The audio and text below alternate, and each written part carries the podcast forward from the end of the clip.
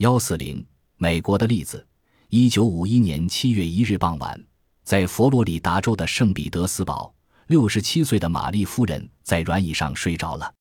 第二天早晨，他的儿子推门走进母亲的房间，看到了极可怕的景象：闷热的屋子里，母亲和椅子不见了，地上只留下一个拳头大小的头骨、一条完整的左腿、几小块背干的椎骨以及几枚变了形的发卡。但是。旁边的报纸亚麻布却完好无损。古医专家克洛格曼医生对玛丽夫人的死因做了调查，结果在室内没有找到任何助燃的化学物品，也没有找到任何火源。体重七十七千克的玛丽夫人燃烧后，整个室内没有任何异常的气味。一九五七年五月十八日，费城有一位六十八岁的寡妇安娜·马丁，在一间没有火源的房间里化为灰烬。只剩下鞋子和极少部分的躯干，离死者三英尺远的报纸完好无损。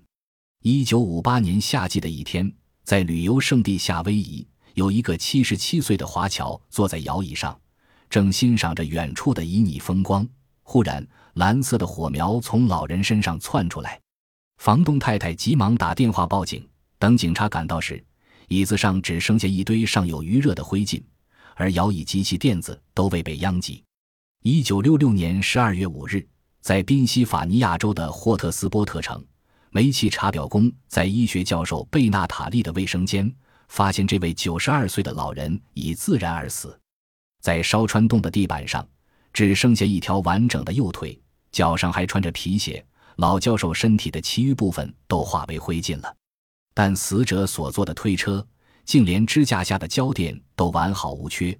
整个室内也没有一点火灾的迹象或气味。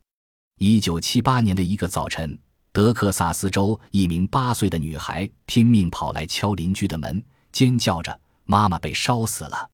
邻居跟着女孩来到他家的一个石块建造的地窖中，发现这位母亲已被烧成木炭。